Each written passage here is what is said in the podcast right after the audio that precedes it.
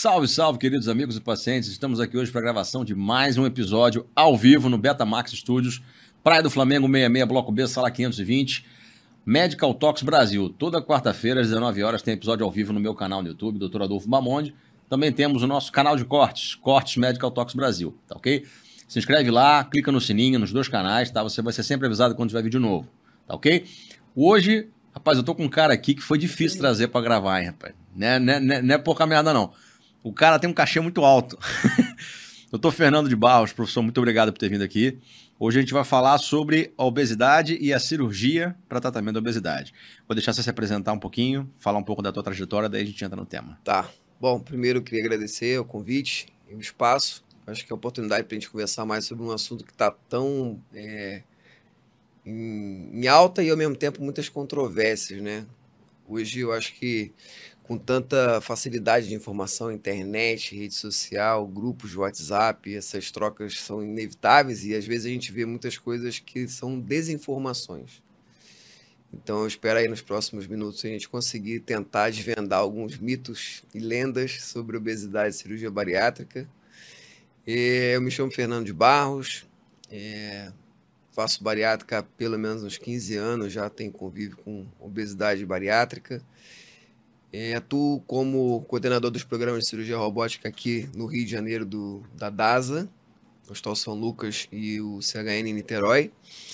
E também atuo como professor adjunto da Universidade Federal Fluminense, lá do Departamento de Cirurgia. E, e hoje, basicamente, a gente coordena é, também o programa de cirurgia bariátrica da DASA, que é o mais leve, e basicamente hoje o que a gente faz é cirurgia bariátrica. A cirurgia bariátrica acaba numa bela hora tomando a sua vida e você não consegue fazer mais nenhum outro tipo de cirurgia. E não é à toa que virou uma área de atuação há pouco tempo, né? Sim. Porque isso realmente ganhou uma, uma frente, aí um é, tanto de trabalho, novas descobertas, pesquisa, novas técnicas, e aí isso acabou tomando uma dimensão que hoje o cirurgião bariátrico, uma bela hora, acaba só fazendo isso. Né? É, com essa epidemia de obesidade também, né? A demanda aumentou muito, acredito eu, e, e acabaram, é, é, com o tempo, surgindo complicações dos procedimentos, né? E você vai estudando, você vai aprendendo uma coisa aqui, uma coisa colar, e cada vez mais desenvolve e acaba virando uma coisa só, né?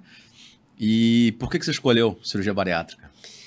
Olha, é, a cirurgia, na verdade, aconteceu até antes da, da cirurgia bariátrica, a própria cirurgia foi um pouco ao acaso, assim, né? Eu não, não pensava fazer cirurgia, e aí tive algumas tendências em plantões como aluno, né? Vi aquelas pessoas chegando no pronto-socorro é, muito mal, sangrando, trauma, baleado, esfaqueado.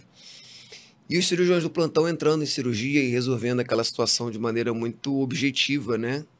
E você via pessoas muito jovens chegando, quase morrendo, e os cirurgiões entrando e resolvendo e salvando aquelas pessoas. Então aquilo me chamou muita atenção, aquela coisa da resolutividade rápida do cirurgião. E aí eu resolvi fazer cirurgia e durante minha residência convivi com cirurgia bariátrica e foi o que me fascinou também pelo resultado. Né? A gente vai falar muito sobre doença, síndrome metabólica, e o resultado é muito bom. Então acho que o que me, me atraiu a primeiro momento e até hoje é realmente o resultado de dos pacientes que mudou um pouco nossa visão. Isso também é um troço interessante. Quando a gente começou a fazer isso lá atrás, a gente tinha uma visão do tamanho do paciente, né? Pacientes muito obesos, com IMC altos, de acima de 50, 60. E a gente fazia a cirurgia na época aberta, peguei ainda a cirurgia aberta, laparotomia. E a ideia é o que a gente mais eh, brilhava os olhos era ver o paciente muito grande e emagrecer muito. Isso com o tempo mudou o conceito né, de síndrome metabólica, cirurgia metabólica. E hoje o nosso foco maior são pessoas com IMC mais baixo, porque são mais graves, né? De 30 de IMC, 32 de IMC, que é o perfil do paciente diabético grave, diabetes tipo 2. Então lá atrás foi isso, foi primeiro a cirurgia e depois o resultado da cirurgia bariátrica. E daí foi um, um longo caminho que a gente vai falar aí. Aí foi, aí a, a vida foi te guiando, né? Foi te levando. E, bom, entrando um pouco agora no tema, é... O que é ser obeso? Né? O que, é, quais são as transformações que o, a, o indivíduo obeso vai experimentar ao longo da sua vida? São é, transformações negativas, no caso, né? que são deterioram a sua saúde. O que seria? O que é ser obeso? A gente passou por uma longa caminhada nessas últimas décadas, eu diria, em termos de, de conceitos, de descobertas científicas e também a partir disso, né, de verdades, a gente começou uma grande briga contra tudo e contra todos, né?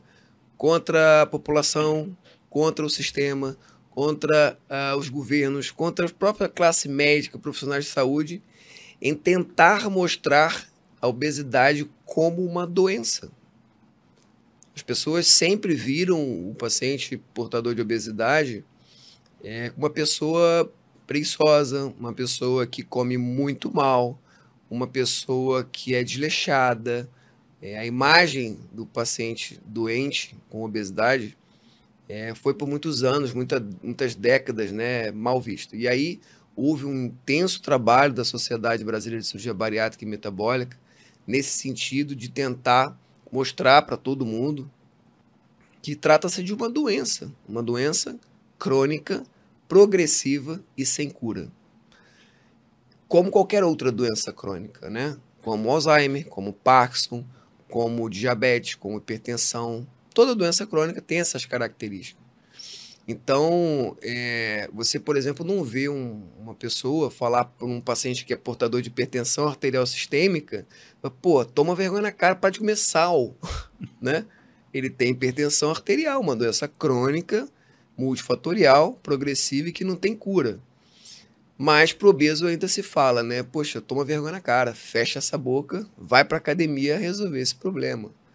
Então hoje a gente já sabe é, muitas coisas sobre obesidade e certamente outras a gente ainda não conhece. É uma não. doença que tem vários fatores envolvidos aí e a gente tem provas diariamente sobre isso. Existem fatores é, genéticos, sem dúvida, já identificaram vários genes ligados à obesidade e, portanto, fator hereditário. Não é, não é, não é, não é raro a gente chegar com ver famílias no consultório. Fatores metabólicos, fatores endócrinos, fatores sociais, sim, né? Mas veja, é, o que leva a pessoa a desenvolver a obesidade numa bela hora da vida, provavelmente é o conjunto desses fatores. E talvez as pessoas que é, tem um agregado desses fatores, desenvolvem obesidade e aquelas outras pessoas que não têm esses fatores não venham a ter obesidade. Isso é muito fácil da gente ver isso no dia a dia. Todo mundo conhece uma pessoa magra que come muito e às vezes tem um péssimo estilo de vida, né? A gente tem até jargão para isso, é o magro de ruim, né? é verdade. Não é tem? Verdade. O magro de ruim? Todo mundo conhece o magro de ruim. Todo mundo. Isso é muito comum. E não é a pessoa magra, não é porque ela é ruim.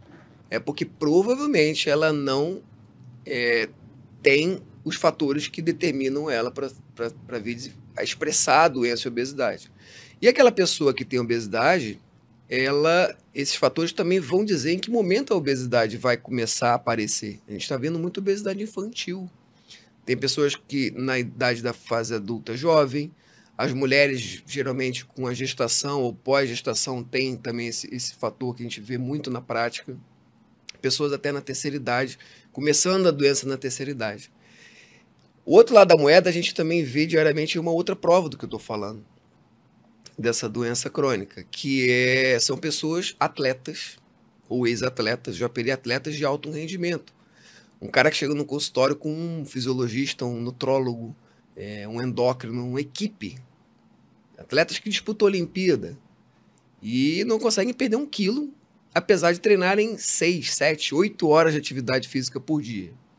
O que, que eu vou falar para um cara desse? Eu falo, olha, 8 horas não tá dando, meu amigo. Você tá com 160 quilos, tá hipertenso, tá com colesterol alto, tá com gordura no fígado. Passa a treinar 10 horas, 12 horas, porque 8 horas né, chega a soar estranho provavelmente ele tem muitos fatores que levam a ele a desenvolver a obesidade. O outro fato interessante em relação a isso é que eh, alguns grupos de pesquisadores já identificaram mais de oito tipos de obesidade.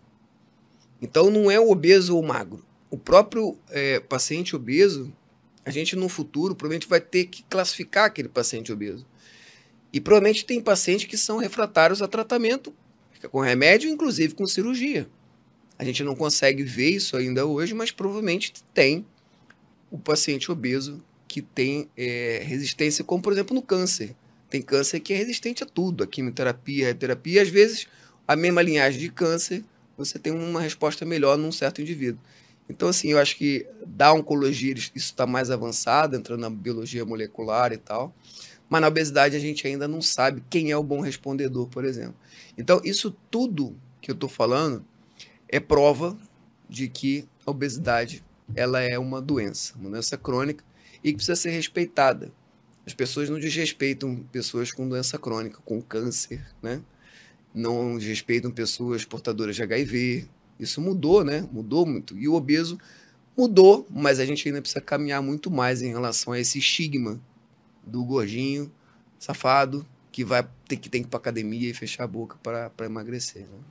É, mas é acaba que é mais fácil fazer piada com esse tipo de coisa, né? Eu sou vítima de piada de gordinho a vida inteira e por vezes é constrangedor, mas é, tem gente que aprende a lidar com isso, né?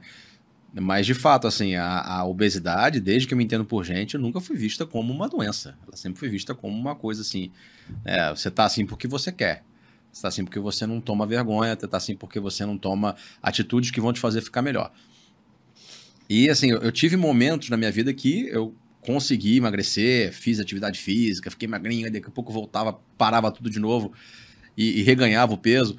É, é, e, e eu mesmo nunca vi, nunca enxerguei essa situação como uma doença. Eu via como uma, uma falta de vergonha na cara minha, entendeu? Falei assim, pô, não levo jeito, eu não tenho jeito para isso, e, e eu vou ser gordo o resto da vida mesmo, e, e que seja assim.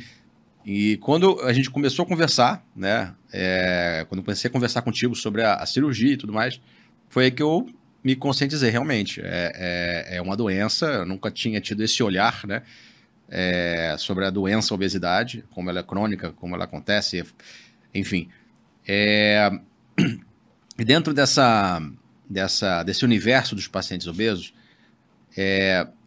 quais são os pacientes que têm, é, de verdade, indicação de passar por uma cirurgia para perda de peso, para controle do peso, ou até mesmo para controle de doenças relacionadas ao sobrepeso ou obesidade? Isso é um outro grande tema que a gente enfrenta aí nos últimos anos para tentar avançar um pouco mais. Hoje a regra é, é, simples, a gente calcula o índice de massa corpórea, IMC, que é uma conta matemática dividindo o peso pela altura ao quadrado. E aí você tem um índice. Se a pessoa ela está acima de 30 de IMC, ela já tem obesidade. Ela é obesidade grau 1. Se ela está acima de 35 de IMC, ela tem uma obesidade grau 2 e acima de 40 obesidade grau 3. A famosa obesidade mórbida um termo que eu pessoalmente não gosto de, de falar. E ainda tem uma outra classificação que é o paciente acima de 50 de MC, que é o super obeso, e acima de 60 de MC, que é o super super obeso, que é uma outra nomenclatura que eu também eu não gosto. essa aí não. Super é. super obeso. Mas isso está descrito em todos os artigos, eles vêm exatamente, por exemplo, comparando o resultado do super super com super, ou super super obeso com obesidade grau 3. É, mas por que, que eles são separados dessa maneira? Porque são pessoas com risco muito maior para tudo. Para adoecer de forma mais grave, por exemplo, com Covid, para trombose, para infartar, para ter lesões articulares. Então é um grupo que está sujeito a riscos naturais e um maior risco à cirurgia. Por isso que a gente tenta diminuir a classe do IMC antes de fazer a cirurgia.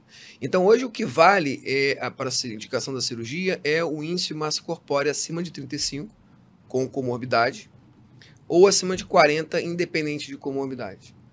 Porém, a, o índice de massa corpórea foi uma medida que surgiu nos Estados Unidos há décadas atrás.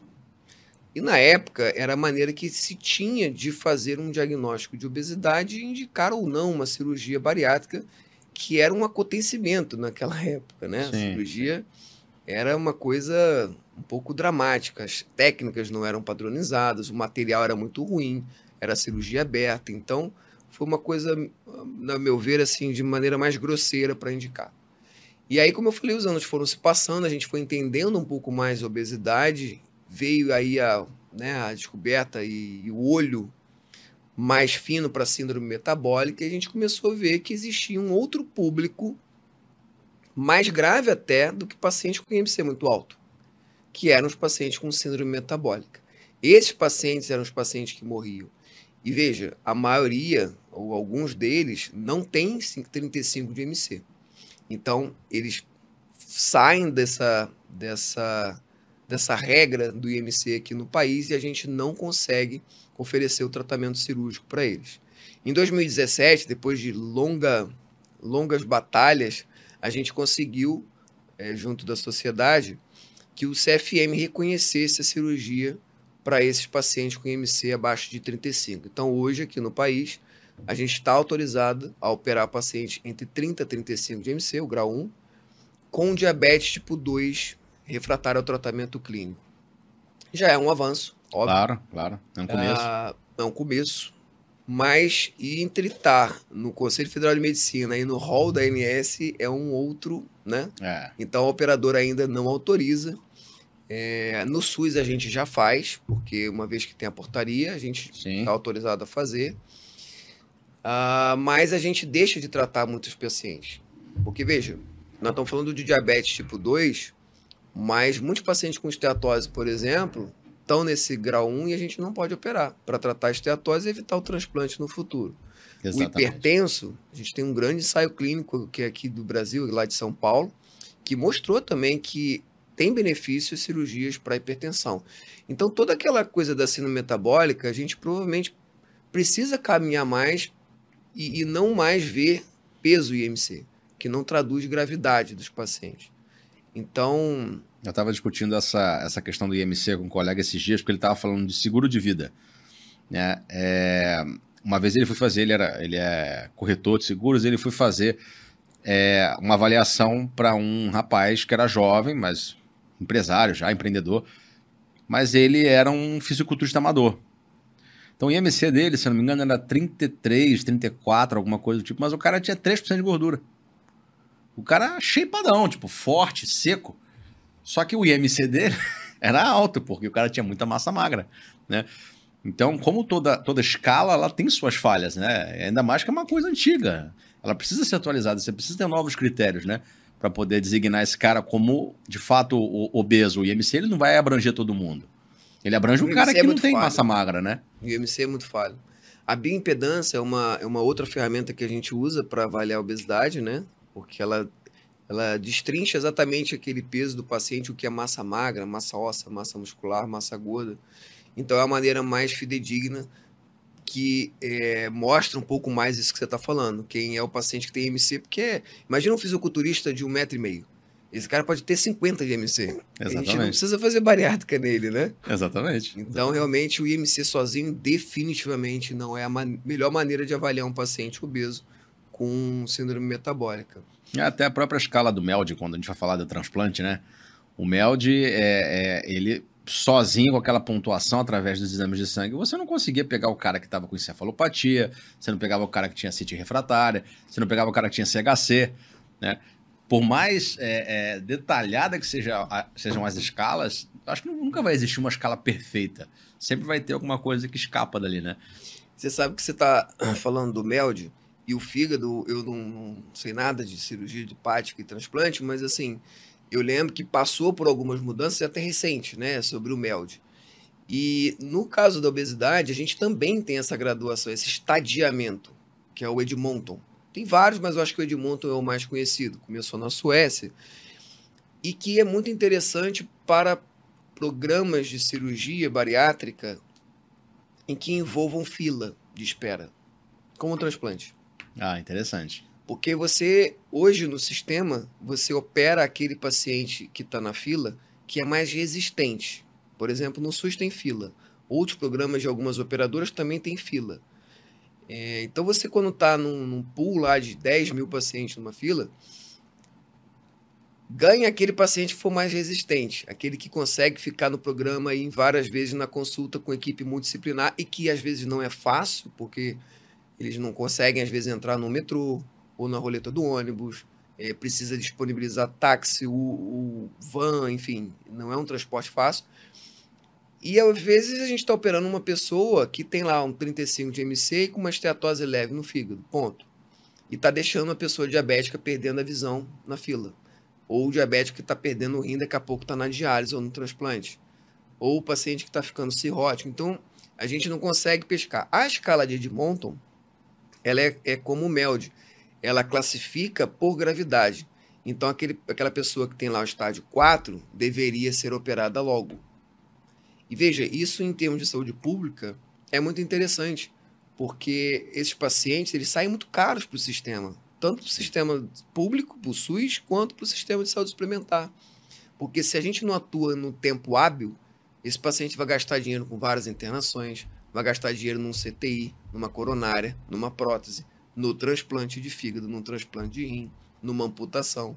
Então, o grande segredo da doença é a intervenção precoce. E o Edmonton tem essa característica. Só que para você implementar uma escala tipo o MELD, em programas com fila, é um grande desafio, não é fácil.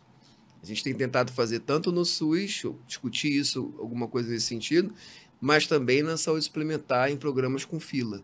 E não é tão simples, não é tão fácil. Aqui no Brasil ainda não é uma realidade? Não, infelizmente não. A fila, a fila da, da, da, da cirurgia bariátrica hoje ela é cronológica, então? É. Quem entrou primeiro Perfeito. tem prioridade. É uma fila cronológica. Quem chega primeiro e consegue sobreviver na fila, né? É, consegue a cirurgia. E por falar em fila, tem um trabalho interessante de uns anos atrás, é, brasileiro, que, é, que mostrou que a fila da cirurgia bariátrica do SUS, é, ela, ela tem mais mortalidade do que a cirurgia. Ou seja, a fila mata mais do que a cirurgia. Isso é um trabalho de 20 anos atrás, quando a cirurgia ainda era cirurgia aberta. Você imagina hoje com cirurgia videolaparoscópica, com stapler com três linhas, smart stapler, toda essa tecnologia que a gente tem, reforço de carga. Então, há 20 anos e tanto lá atrás, a fila já morria muito mais gente esperando por essa cirurgia do que a própria cirurgia bariátrica. Isso é um dado muito triste. Muito Sim, triste. com certeza. Muito triste, porque a gente tem um tratamento e não consegue implementar para quem realmente precisa, numa escala de gravidade como hoje vocês já fazem no transplante de fígado, né? E funciona muito bem, me parece. Eu acho que quanto mais difundir esse conhecimento de que a obesidade é uma doença, quanto mais isso for aceito, né, acho que é uma questão de divulgação, de informação, de, de, de capacitar profissionais a transmitir essa mensagem também. Né? Porque assim, a, a, cirrose, vamos botar, o renal crônico, é muito fácil você caracterizar como doença. O cara tem uma fístula, é. você olha pro cara e você sabe que ele está dialisando. Né? Você sabe que ele está precisando transplantar. O cirrótico é a mesma coisa, aquele cara barrigudo, magrelão, ele é, é, ele é bem estigmatizado. O obeso não parece ser um cara doente, muitas vezes, né? Então, essa, essa, esse conceito, às vezes, realmente fica muito difícil de ser aceito e você acaba, por vezes, perdendo tempo, né? Podendo implementar uma escala dessa que vai favorecer, com certeza, quem está mais doente.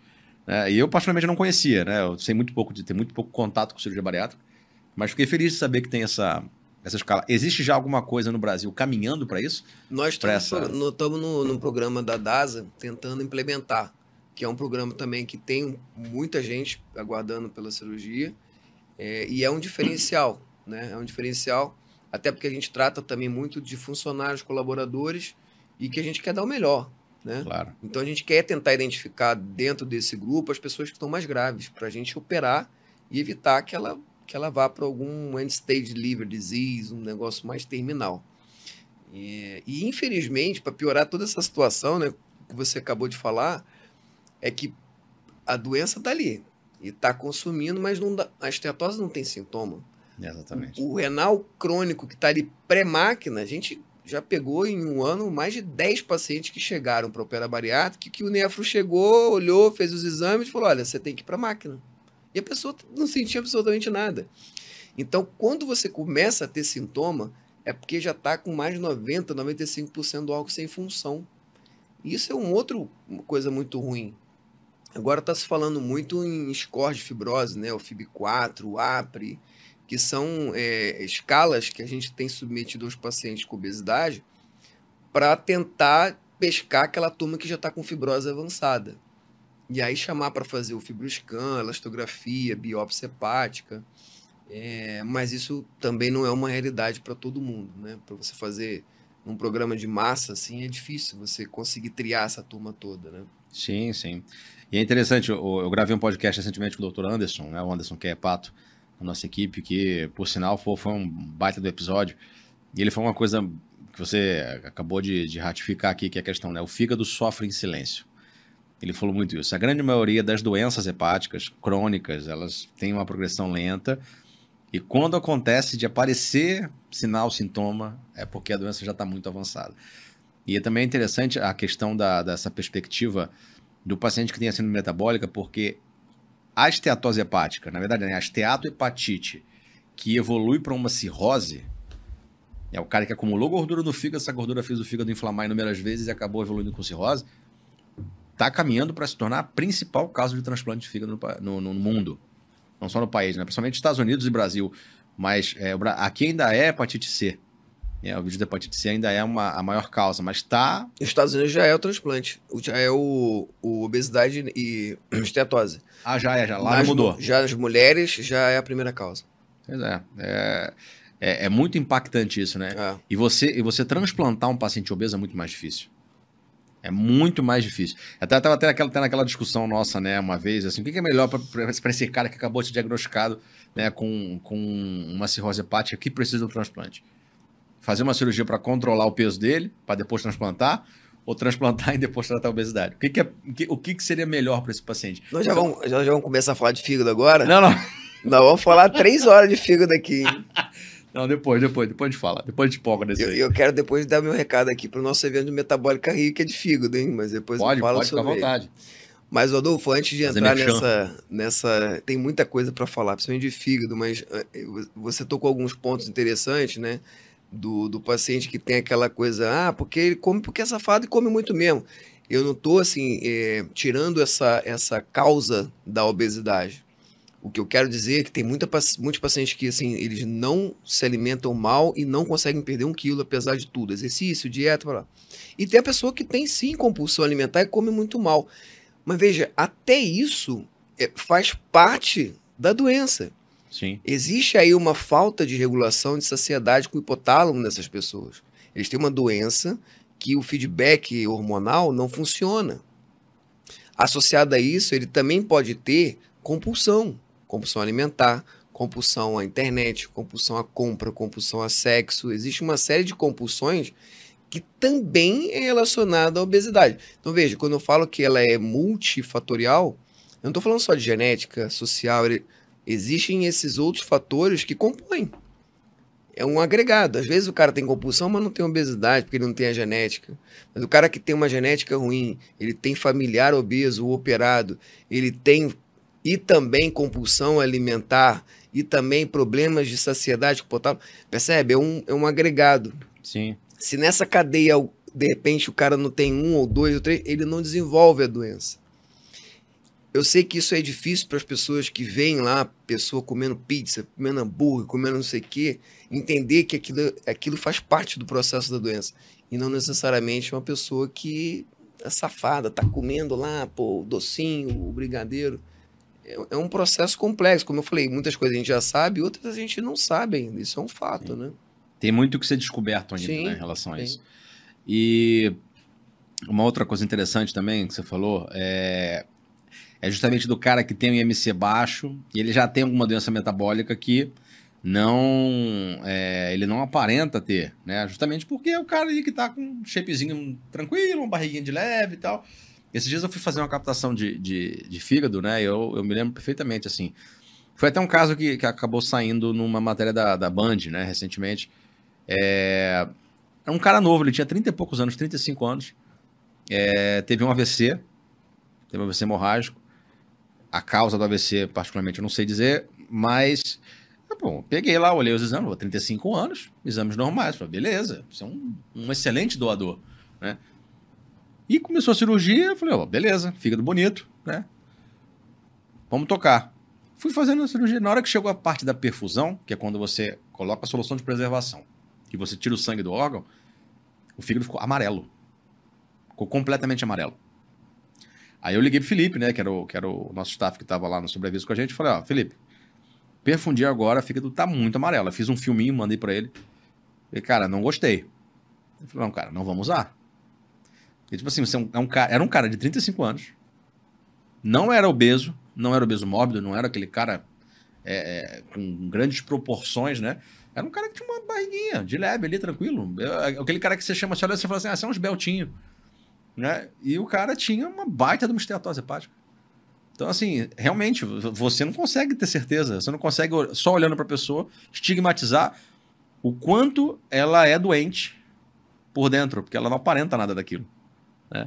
Isso, é, isso é, é muito interessante. Eu te perguntar em relação justamente a isso, por exemplo, o cara que vai te procurar para fazer uma avaliação para cirurgia bariátrica. É, quais são os principais exames que você acha que assim, não podem faltar para esse cara? Esse cara, o que, que ele precisa avaliar sem, sem falta, assim? A gente, num primeiro momento, faz uma avaliação antropométrica, né? Faz o IMC, é, faz a circunferência abdominal, que é um dos critérios para a síndrome metabólica, né? É o único critério clínico, junto com a pressão arterial, o resto é laboratorial. É, então, além dessas medidas, a gente faz um exame de sangue completo. É quase que um check-up, né? Faz um exame de sangue completo. A gente faz a bioimpedância. Lá no consultório, a gente faz já na, na, na primeira consulta, até para mapear o percentual de gordura, como é que está mais concentrado. Existe na bioimpedância, além de tudo aquilo que eu falei, uma coisa que chama a atenção, que é a sarcopenia, né? A sarcopenia do obeso é muito grave. Sarcopenia de obesidade está relacionada a diabetes grave, está relacionada a esteatose grave e, consequentemente, infarto, eventos cardiovasculares. Então, a bioimpedância, você consegue já ver aquela, aquela pessoa que tem obesidade androgênica. Ah, além do exame de sangue, a gente pede também endoscopia, para a gente ver o estômago, né? É, ultrassonografia, para a gente basicamente avaliar é, mal a esteatose, que o ultrassom para avaliar isso é péssimo, depende do operador. Quando o plano a gente consegue, eu peço sempre o fibroscan, que é a elastografia. Faço também o raio-x e o eletro já para o risco cirúrgico. E mudei um pouco de uns 5 anos para cá em relação a alguns exames. Então, por exemplo, Doppler de membro inferior, só peço se o paciente tiver insuficiência venosa crônica, visível ou história de trombose, etc. Já não peço mais de rotina. Doppler de carótida, idem, só se tiver algum comemorativo diferente. Espirometria, é, polissonografia para ver a apneia do sono, parei de pedir, porque a gente só vê o que a gente já sabe que tem. Sim. Vou sim. fazer um paciente dormir fora de casa para monitorizar lá o sono à noite, para confirmar que ele tem apneia do sono. Ele tem apneia do sono. Então, por exemplo, os meus anestesistas eles já partem do pressuposto que tem restrição. Restrição. Para que eu vou fazer espirometria? É, sabe que tem apneia do sono. Então, lá os parâmetros de ventilação, de pressão, o anestésico, eles já sabem do paciente obeso. Então, o anestesista, para obesidade, cirurgia bariátrica, precisa ser diferenciado e ter essa, essa mão, essa experiência. Isso é importante. E por isso que eu evitei pedir muitos exames para esse paciente, cortei um pouco. Óbvio que é um paciente tabagista pesado, DPOC, aí eu peço isso tudo, né? É, teste de esforço, é, procuração, ecocardiograma também não faço de rotina. Tem gente que faz isso de rotina, mas só se tiver algum comemorativo também. Já infartou, já teve mangina, toma alguma medicação é, procuração e a gente faz a avaliação mais minuciosa. Ou se o especialista achar que tem que fazer, a gente pede. Né? Mas basicamente isso sangue, bioimpedância, ultrassom de abdômen superior, endoscopia, raio-x e eletro. Dei uma. Confesso que, sei lá, 10 anos atrás, eu acho que eu pedi o dobro de exame disso aí. é, mas a, a, o tempo vai te mostrando o que você realmente precisa, né? Exato. Como você falou, pô, a polissonografia, pelo amor de Deus, eu nunca fiz, mas eu não gostaria de fazer. É um exame muito chato. Então, eu acho que o cara que, que, que precisa fazer, tudo bem, mas agora se você se não vai mudar nada na tua programação, então não Exato. tem o que fazer, né? Eu sou dessa. Tipo, o que, que esse exame vai mudar? Vai contraindicar a cirurgia? Não vai. Vai mudar a anestesia do meu. Eu já sei que não vai, porque eu já conversei isso com eles. Não muda. Pô, pra que, que eu vou fazer o cara dormir fora de casa, arrumar problema Exatamente. em casa? Não, não, não precisa. Eu tinha, eu tinha um professor na faculdade que ele falava o seguinte: assim, quando você for pedir um exame, você para pra pensar. Se ele vier alterado, o que, que eu faço? Não sei. Se ele não vier alterado, que, que eu faço? Não sei. Então não pede, pô. Você não sabe o que vai fazer com Você ele. não sabe o que você vai fazer com o cara, É com o isso, exame cara. alterado ou não. Por que, que você é vai isso. pedir? Mas É. é isso. Não faz sentido nenhum você pedir esse tipo de exame. E, cara, é, o, que, o que, que hoje é movimento no teu consultório? Porque você tem um consultório bem movimentado, você está sempre operando. E você tem até dois perfis diferentes, que é o paciente do convênio, o paciente do SUS, né? Hoje você está tocando um serviço que tem um movimento do SUS muito grande. É, se você quiser até diferenciar né, as duas redes, né, o que, você vê mais. Mas a, a minha dúvida é, o que vem para você é o cara que é obeso grande, assim, grandes IMCs, ou é o cara que ele é mais doente metabolicamente? Muito boa pergunta. A gente discutia isso essa semana. É, a gente vou um dia até escrever sobre isso, precisa de tempo. Mas, olha, Adolfo, eu vou te falar que são doenças diferentes. Os pacientes que a gente vê no SUS, para mim, tem uma doença parecida com a doença que eu vejo dos pacientes do consultório. Do consultório, a gente não vê IMC muito alto. Então, quando chega um paciente 45 de MC, já é um MC alto para consultório. Mas eles chegam mais inflamados. Talvez por um poder aquisitivo um pouco maior, são pessoas que bebem mais destilados, tipo uísque, comem mais carne vermelha, churrasco, sabe? Linguiça, salame. Então eles são de MC menor, mas mais metabólicos. Porque eles e mais inflamados. Você entra na cirurgia, tá lá um linfático nas alças bem engurgitado, um fígado pingando, né, bem inflamado, uma estatopatite macroscopicamente vista. É, você bota o afastador no fígado, começa a transudar aquele, aquele, aquela gordura. Ah, as alças, o, o, o epíplon, ele fica mais avermelhado e sangra, você encosta, sangra. Aquela Friável, né? friável. Parece uma, uma, uma verticulite, sabe? Um negócio. Já o paciente que perdeu peso ou que não tem tanta inflamação é outra barriga, é outro abdômen. É impressionante. O paciente do SUS tem muito IMC. São pessoas que estão há 10, 15 anos na fila. Então, o acesso limitado faz com que a doença evolua. É que eu falei, é uma doença crônica que não progride, ela só progride, ela não anda para trás. Então, eles chegam com IMC muito alto. A nossa média, hoje a gente fez um ano de programa no SUS, fizemos até um evento lá de 500 cirurgias, bacana, resultado espetacular, principalmente para a doença que a gente trata lá. É, um índice de, de complicação cirúrgica baixíssimo, basicamente sangramento, que a gente ficou de olho e resolveu. É, e algumas complicações clínicas também que a gente conseguiu resolver. Então, assim, um resultado bem acima da média da literatura que a gente vê na, na literatura de cirurgia bariátrica. Mas é um paciente que tem, em média, a gente, catagol... a gente tem uma planilha de pesquisa e tudo, e a nossa média de MC nesses 500 casos está em 48, 49. Nossa. Média. Senhora. 90% disso é o superobeso, acima de 50 de MC. E a maioria não está tão inflamada, porque é uma alimentação de basicamente carboidrato, que é barato. Então é o pão, é o macarrão, é a farinha. é, são e talvez, o que estava discutindo essa semana é isso, talvez esse tipo de perfil social influencie no tipo da obesidade. Porque Total. lá é paciente muito grande e desnutrido. Pô, mas como é que uma pessoa obesa desnutrida? É uma terceira prova de que a obesidade é doença. Sim, sim. Porque o cara é desnutrido e é obeso. E tem uma doença grave. Então, é a qualidade falei, do alimento que ele consome, né? isso. E, e acho que isso influencia não só no tipo da obesidade, mas na doença hepática gordurosa que a gente vai falar. A gente tem visto muito isso e a gente tem reforçado. Falar, é um tipo de paciente completamente diferente. E também das técnicas que a gente vai falar que eu faço diferente no consultório e no SUS. Confesso que eu faço diferente. Existe uma estatística do nosso grupo de serviço social do SUS que 40% dos pacientes não tomam vitamina e nem whey protein. E aí todo mundo fala assim: ah, então esses pacientes que são baixa renda, beirando fome, a gente pega pacientes bem, muito humildes que beiram realmente fome, assim, sabe? É, então não, não tem que operar. Veja, é, a gente é uma escolha de Sofia.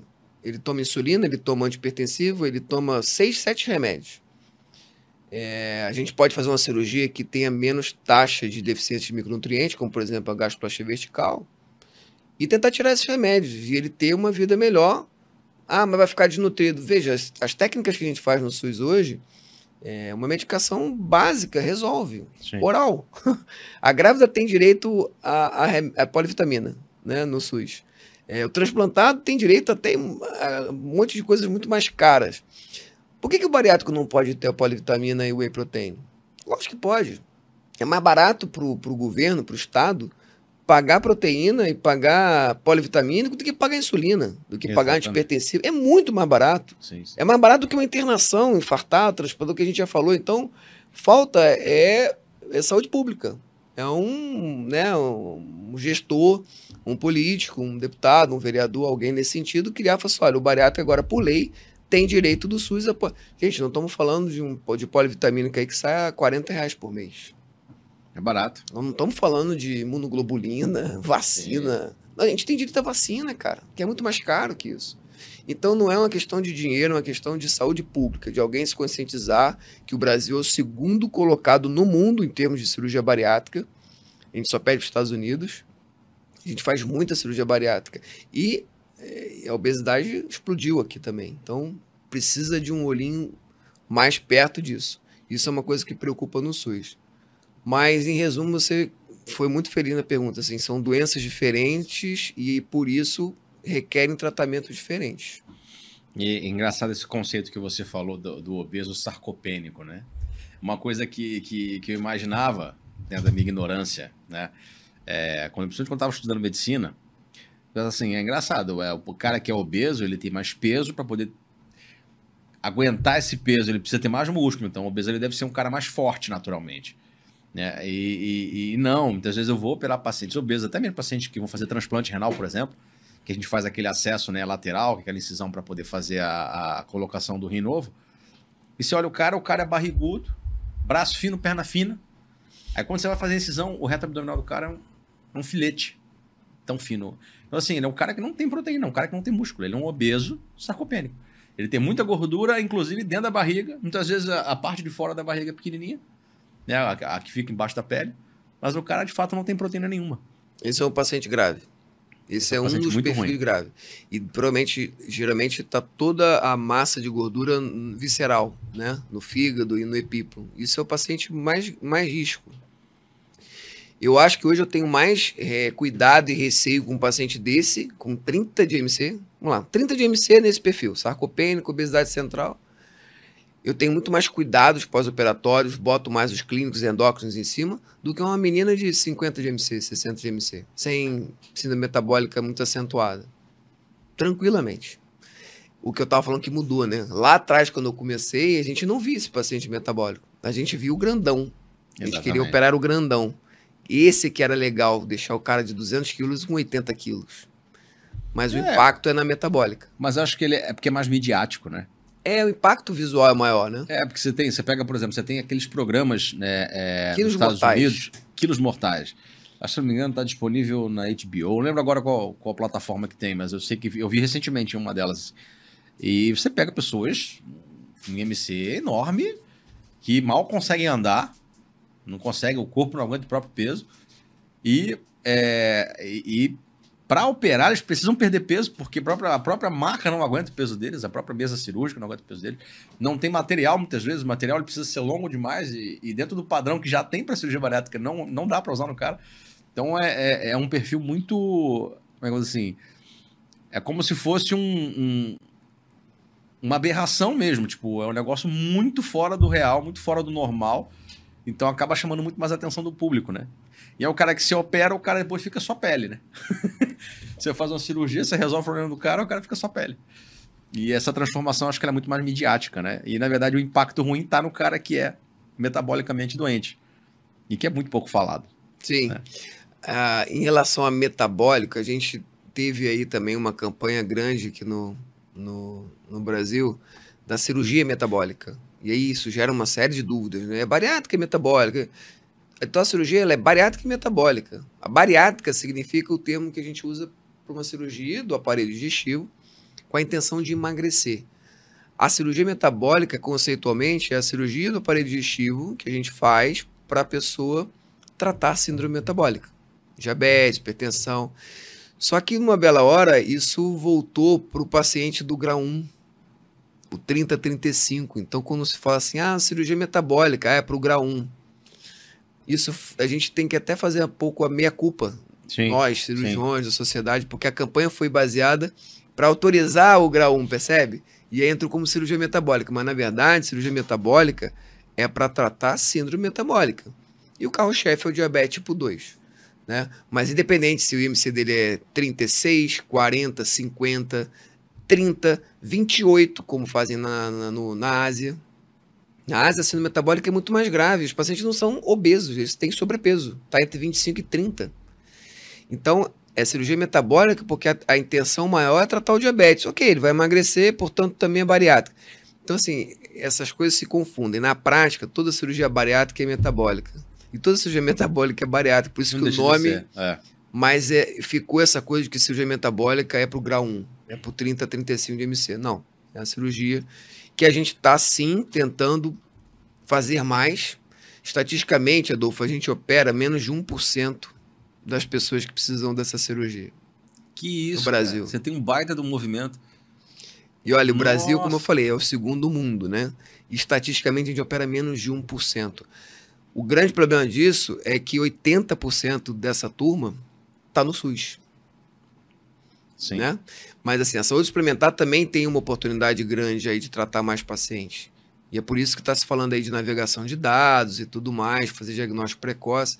Mas o grande problema é o SUS. Porque 80% precisa do SUS. E nós estamos falando aí de 25% de incidência de obesidade no Rio tem, país, tem estado aqui no Brasil que vai a quase 30% de incidência.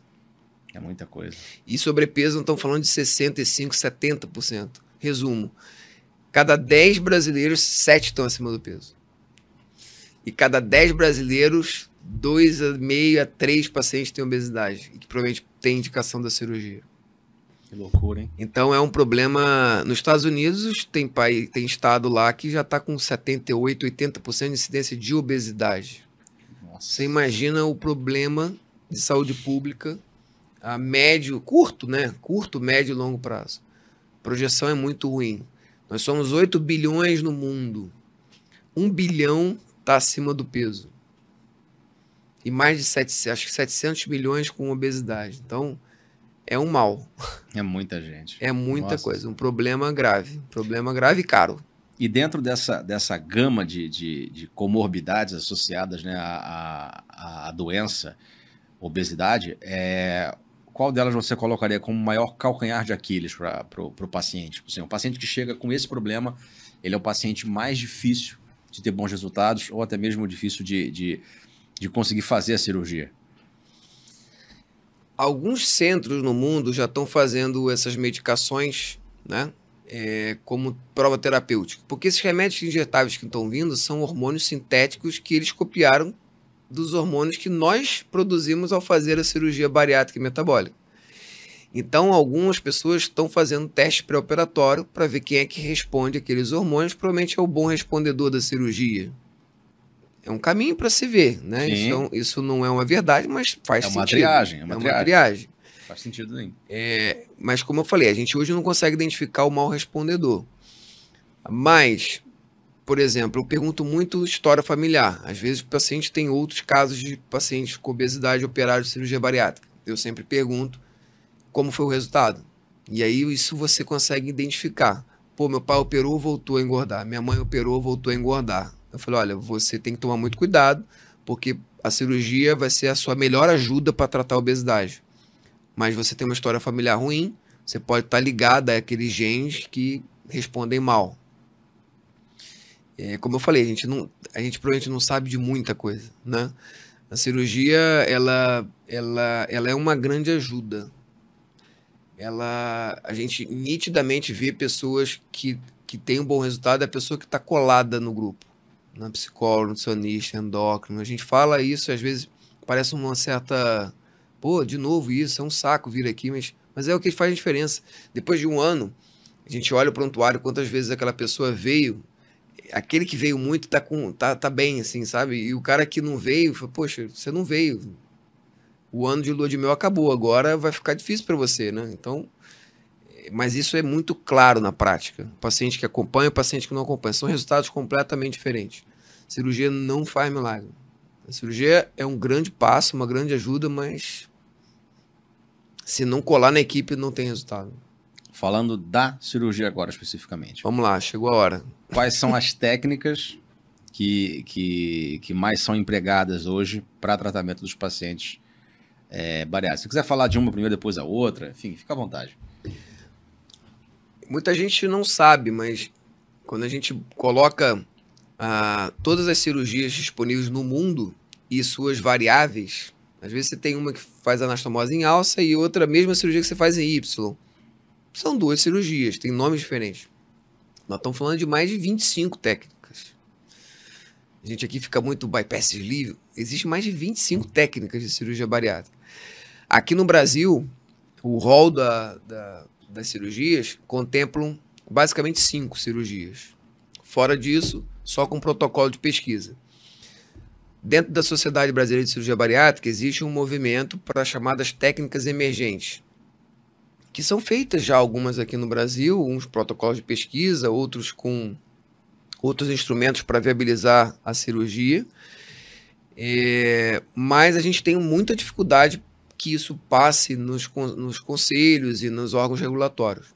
Então a gente tem aqui hoje no Brasil, ainda no hall, o bypass, o sleeve, o duodeno switch, o scopinaro e a banda.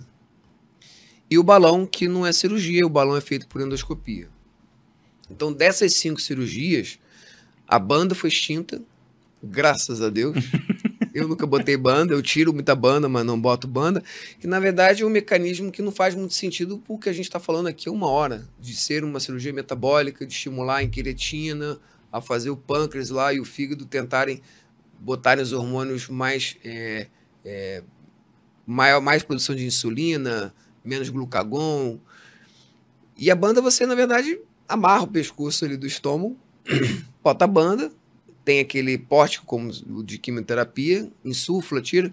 Então, assim, não faz muito sentido, tem muito refluxo e, e a maioria da banda, uma bela hora você vai ter que tirar porque ela, ela migra, enfim. Mas está lá no rol ainda.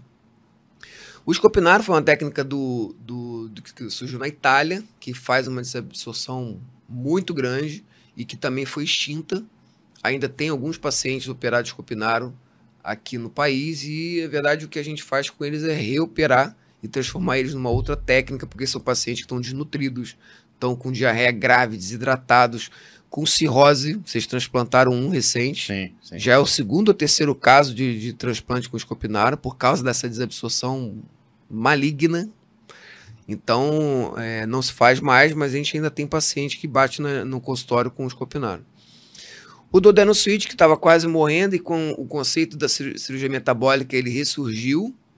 Eu acho que tem aí seu espaço, mas são pacientes que precisam ter um, um nível socioeconômico maior, com talvez uma, um paciente com diabetes mais grave, uma síndrome metabólica mais grave, porque a regra é simples: quanto mais próximo do ilho, melhor do ponto de vista metabólico, maior o risco nutricional. E você tem que levar o, o que pesar, ali, né? pesar né? o termo. E os liver bypass, que são as cirurgias mais feitas no mundo e também aqui no Brasil. É interessante que o bypass, ele, ele nasceu nos Estados Unidos, na época o Fob Capella colocava anel e tudo mais, mudou por algumas alterações. E ele veio caindo a partir de 2003, porque foi quando começou a surgir a gastroplastia vertical, o sleeve, nos Estados Unidos. E o sleeve foi ganhando, foi ganhando campo e o bypass foi caindo e em 2013 passou a ser a cirurgia mais feita nos Estados Unidos. E o mundo vem acompanhando um pouco isso, menos lá a Ásia, que tem outras técnicas e tudo mais. E é interessante que o sleeve ele nasceu do Dodeno Switch. Em pacientes muito grandes, o cirurgião que preconizou essa técnica começou a fazer o sleeve e por um risco operatório ou cirúrgico, anestésico, ele interrompia o procedimento, paciente com 200 quilos, 300 quilos, para depois fazer o tempo intestinal do duodeno switch. Trocava o duodeno. E, na verdade, ele viu que os pacientes com sleeve ficavam bem. Então, o sleeve surgiu dessa, dessa maneira e cresceu muito. E também cresce aqui no Brasil, né, por outros fatores. E aí é a grande discussão, né? Sleeve bypass, isso aí são horas de congresso para se discutir, mas a gente é, tem usado isso de uma maneira muito criteriosa. Eu sou daquela equipe que eu, eu gosto. É, nossa, nossa equipe gosta tanto do sleeve quanto do bypass igual. Tem equipes que odeiam sleeve e só fazem bypass. Interessante isso, né? E tem gente que. Tem equipes que odeiam o bypass e só fazem sleeve. Que coisa, né? Eu gosto das duas, faço as duas, desde que bem indicadas, né? Então, por exemplo, acho que o exemplo fica mais fácil para a gente pessoas jovens, ou então, principalmente meninas jovens que ainda vão menstruar há muitos anos ou vão engravidar. Eu adoro os livros. Adoro, acho a técnica fantástica. Como a gente preserva lá o duodeno e tudo mais, a gente tem uma deficiência de micronutrientes e anemia bem menor do que do bypass. Isso é fato e isso é visto na, no consultório. Cálcio, vitamina D, B1, B12, B6. Então, essa é uma boa indicação extremos de idade, né? Então, assim, paciente com 65, 70 anos. A idade não é mais limite como era de 65 anos. 2013, 16, não sei, isso acabou. Então a gente não tem mais limite para cima para operar. O sleeve é uma ótima técnica, pelos mesmos motivos, né? Tem que ver osteoporose, no caso da mulher, menopausa. Então, também gosto muito do sleeve para essa turma. Pacientes que usam é, medicação crônica, HIV, hepatite C, artrite reumatoide, é, começamos a ver essas coisas todas no SUS, né? miastenia graves. Todos esses pacientes que têm doenças crônicas graves ou que precisam tomar remédio oral, transplantados, a gente tem dado prioridade para os sleeve, pelos mesmos motivos.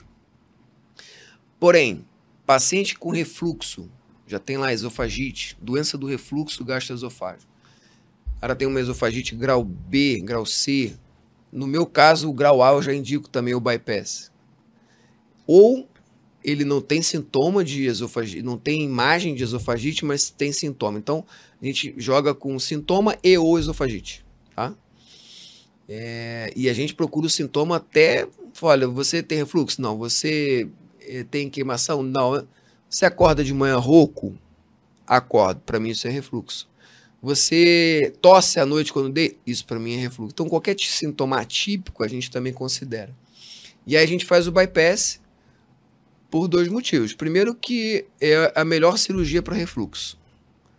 Me desculpe a fumplicatura, mas Sim. o bypass é a melhor cirurgia para refluxo do aparelho digestivo. Ponto. Quando se bota aí o IMC acima de 30, isso já tem até consenso. Né? É o bypass a cirurgia. Então a gente tem uma cirurgia boa, bariátrica, e a gente tem uma cirurgia boa para refluxo. A gente mata dois problemas num só. Né? Paciente com hernia de ato, bypass. Você com hernia de ato, por mais que você trate os pilares, eu fico muito receoso daqueles livros migrar para o tórax. Isso é um problemaço. Então, hernia de ato, a gente prefere o, o bypass. Pacientes com é, síndrome metabólica grave, diabéticos, etc., bypass. A gente sabe que ele é um, uma cirurgia metabolicamente melhor do que o sleeve, né? Então, se eu tenho lá uma chance maior de remissão de síndrome metabólica diabetes, eu vou fazer a técnica que tem maior índice. Então, assim, como eu falei, são grandes discussões. E aí, nessa realidade do SUS, a gente tem pesado muito. Então, a gente tem todos esses critérios, mais alguns, não vou falar todos, mas no final de tudo, eu ainda pego uma escala da, da assistente social que ela me traça. Então, se é um paciente que passa fome, a gente vai forçar ao máximo um sleeve, até para esofagite grau A. A gente vai tentar ao máximo um sleeve. Se é um paciente é, que está ali numa escala. A gente tem uma escalinha nossa lá. Uma escala 5. Se ele não tem contraindicação a nenhuma nem outra, eu vou preferir o sleeve também. Por conta das vitaminas, pós. Então, veja, é a escala social influenciando na escolha da técnica. Então, assim, ter mais de uma técnica é muito bom, porque a gente consegue customizar isso para cada paciente. Cada paciente tem uma necessidade, cada paciente tem uma doença diferente. Né? Então, elas fazem um trabalho bacana que é contabilizar todo o custo, o, o, a renda mensal que aquela família tem, dentre a dela, do marido, ou dos vizinhos, ou do quem está no processo. Então, elas fazem essa conta: olha, esse paciente tem um salário mínimo mensal com toda a ajuda da família. Vamos pensar no sleeve para ele. Né? E pacientes de baixa renda também aparecem no consultório. Então, a gente trouxe essa experiência do SUS para dentro do consultório. E isso é bacana, você customizar e, e, ver o paciente não só como uma doença, né? mas ver ele também a questão social que está ao redor dele. Isso é bacana. Eu acho que, como tudo na medicina, acaba caminhando para ser um tratamento individualizado, né? Você tem as escalas que pontuam não sei o quê, você tem aquilo ali, mas, mas sempre tem alguma coisa que você pode ponderar dentro do quadro do paciente, olhando ele como um todo, que você não necessariamente vai usar uma técnica ou outra, você vai adequar o que for melhor para o paciente. Acho que tudo na vida é assim, até a própria oncologia também é assim. Você tem as receitas de bolo ali, né? Ah, pô, tumor tal, tal estágio, vai fazer quimioterapia com tal, tal, tal droga. Mas peraí, pô, esse paciente tem 70 anos. Talvez essa droga não fique bem para ele, tem que tentar outra. E aí vai, você vai levando outros critérios em consideração para você oferecer o que é melhor para o paciente, né? No final das contas é isso. E se pudesse falar de forma resumida, assim, é... prós e contras de cada técnica, dessas duas técnicas que você falou. Do sleeve, sem dúvida nenhuma, o refluxo. A gente sabe que 20, 30% vão fazer refluxo, e desses vamos lá, a gente operou 100 sleeves, 20 a 30 vão ter refluxo e 5 a gente não vai conseguir manejar isso com remédio, clinicamente. A gente vai ter que indicar o bypass, que é a melhor cirurgia para tratar esse tipo de refluxo também, que é o chamado refluxo de novo, que é um cara que não tinha refluxo antes da cirurgia, fez sleeve e tem refluxo. Isso realmente é um, é um negócio que incomoda a gente, refluxo pós-sleeve. E no bypass, o nosso grande receio é a hernia interna principalmente em pessoas jovens que vão ficar ainda mais 60, 70 anos de vida pela frente e vão emagrecer, aquelas brechas ali, eu fecho todas as brechas. Não é garantia, mas eu tenho para mim que é uma, uma chance muito menor de quem não fecha. Isso é uma controvérsia, mas que já tem nível de evidência mostrando que tem que fechar. Então a hérnia de, de, de Petersen, hérnia interna, da enteroentro, isso é o que mais incomoda no bypass. Principalmente quando a gente faz em gente nova. Quando eu faço gente muito nova, eu tento reforçar em dois planos aquilo ali, eu, eu, eu fecho. Falou, isso aqui, não, isso aqui não vai ter que ficar fechado por uns 60 anos, né? Então, não vai virar hérnia, pelo amor de Deus. Ser, porque hérnia é um troço enjoado, né? Hérnia de pet, assim. Acaba batendo numa emergência de um colega que não tem experiência com cirurgia bariátrica e é difícil, uma cirurgia complicada, até para quem faz. Imagina para quem não faz. E eventualmente, coitado, vamos ganhar uma laparotomia por conta disso. E então é um troço que incomoda, sabe? Um troço que às vezes não dá um sintoma agudo, mas uma paciente que está no seu consultório toda hora com cólica. Então as cólicas do bypass é raro, muito raro, mas acontece. Então isso incomoda um pouco. Uma vez eu estava, isso me lembrou um caso, uma vez eu estava de plantão, tinha acabado de terminar a residência, cirurgia geral, estava fazendo um plantão numa cidade umas duas horas daqui do Rio, e chegou uma paciente, um pós-operatório de bariátrica, né? Ela sabia que eu tinha feito bypass, e uma dor abdominal. Dor abdominal, nauseada, vomitando. E daí eu falei, bom, deve ter feito uma brida. Primeira coisa que eu pensei, né? Zero experiência com bariátrica, deve ter feito uma brida. Aí liguei para um colega meu, que, que na verdade não, ele foi, tinha sido meu, meu chefe na residência lá, né? Era, staff do, do, do, serviço. E eu falei, pô, professor, ó, assim, assim, assado, o cara assim, ele falou, ó, pode ser uma hernia de Peterson. Eu nem sabia o que, que era. Eu de plantão. ele, é, eu era o cirurgião do dia. Não fazia a menor ideia do que é uma hernia de Peterson. Aí ele falou, cara, faz a tomografia. Se for hernia de Peterson, você vai ver um acúmulo de intestino delgado ali do lado esquerdo do paciente, né, no, no, no abdômen. Assim, assim, assado. A tomografia, tava lá. Hernia de Peterson. Falei, meu Deus, e agora? O que, que eu faço na minha vida? Opera a paciente. Aí Graças a Deus, ela tinha um contato do cirurgião dela. É, ela tinha sido operada pelo SUS, inclusive. Mas é, ela tinha um contato do cirurgião. Ele orientou que ela ela estava com a dor controlada, estava bem. Orientou que ela voltar, fosse no, era um domingo que eu fazia plantão, né? Ele orientou que ela voltasse para o hospital de referência dela. Graças a Deus, porque eu não fazia a menor ideia. Eu ia ter que abrir a barriga da menina. E ela, ela podia ter resolvido por vídeo em outro lugar. Não, eu ia ter que abrir a barriga da menina para poder resolver essa hérnia. Que eu nem fazia ideia como é que resolvia. De, é complicado. De onde para onde é complicado. Era. É um nó. e olha, e às vezes a tomografia, a grande maioria a tomografia não mostra. Então, assim, na nossa rotina, paciente com bypass cólica, a gente não pede nem exame. A gente passa o vídeo, bota na sala, passa o vídeo e a maioria tá lá o buraco. E se não for uma hernia muito grande, você, porque o pneu peritônio acaba reduzindo aquilo lá. Sim. E aquilo entra e sai, entra e sai, que é o que dá dor da paciente. Então ela tem cólica quando come e quando vê, você, ah, mas a tomografia tá normal. Por isso que eu não peço. que aí tá normal, a paciente vai falar assim, não tem nada, você vai fazer o vídeo para quê? Então, bypass com cólico, protocolo, sala, botar, passar vídeo. O vídeo laparoscopia é um exame. É. É um exame, pode acabar ali. Fala, olha, tá tudo fechadinho, vamos procurar outra cólica, seja cólica renal, cólica biliar, é, cólica da enteroentra, a gente começa... Mas tem que ir lá e olhar, porque o exame, infelizmente, não é fidedigno, nem exame nenhum. Porque ela pode estar tá fora, né? A hernia pode não estar tá sim, sim. naquele momento Naquele momento, exatamente. Vamos falar de fígado? À vontade. Bom, vou fazer meu mexão aqui antes, pode tá? Pode fazer, pode fazer. Ó, aquela câmera ali. Antes de começar a falar de fígado. É, dias 29 e 30 de setembro vai estar tá acontecendo aqui no Rio de Janeiro, no Hospital São Francisco, na Tijuca, o Metabólica Rio de Janeiro. Imperdível. Metabólica é um evento itinerante que roda Brasil todo. Já teve Metabólica Macapá, Metabólica Mato Grosso, vai ter agora em agosto Metabólica Pipa e setembro, 29 e 30, Metabólica Rio. E o diferencial do evento é que a gente vai falar só de fígado. Só de fígado. Tem muito assunto. Vamos fazer cirurgias lá com 19 cirurgiões de estados diferentes. Nós vamos trazer todo mundo para cá para discutir os casos de cirurgia bariátrica e fígados doentes, esteatose, cirrose. Então, todo mundo lá, o evento é 100% presencial e também gratuito. Então, não tem por que não ir. É... O auditório é bem grande, vai aconchegar todo mundo. Espero todo mundo lá no nosso evento, Metabólica Rio 2023. Mas o convite é para é pessoas médicos, da área de saúde. Ah, profissionais de saúde que trabalham com pacientes Isso. cirurgia bariátrica. Cirurgião, é, endócrino, gastro, é, médicos em geral, nutricionistas, psicólogos que tratem de pacientes com obesidade. O público é da área de saúde. Alunos, a gente também tem a maneira de receber alunos.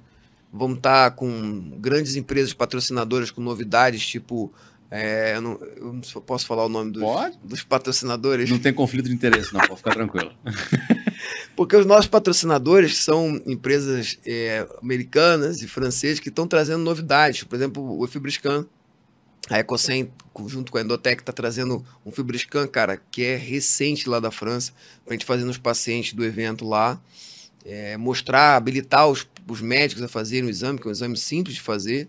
E é um exame que avalia a, a fibrose no fígado. Sim, e também o CAP contínuo, que é avalia a esteatose. Né? Foi, começou com a hepatite C e tal. Então, tem a Novo Norte que vai estar tá falando também do nosso. A gente está começando um ensaio clínico bacana lá para fazer é, um ensaio clínico com cirurgia e remédio, o outro só com cirurgia e placebo, avaliação de biópsia, fibrescan. Então, todas essas novidades, os, os scores que não para de sair artigo publicado aí, nós vamos aplicar os scores nos pacientes, fazer o fibroscan, ver na cirurgia, fazer a biópsia, o patologista vai dar. Cara, vai ser um espetáculo. Nós vamos falar só de fígado nesses Legal. dias. Metabólica Rio, 2023, 29 e 30 de setembro.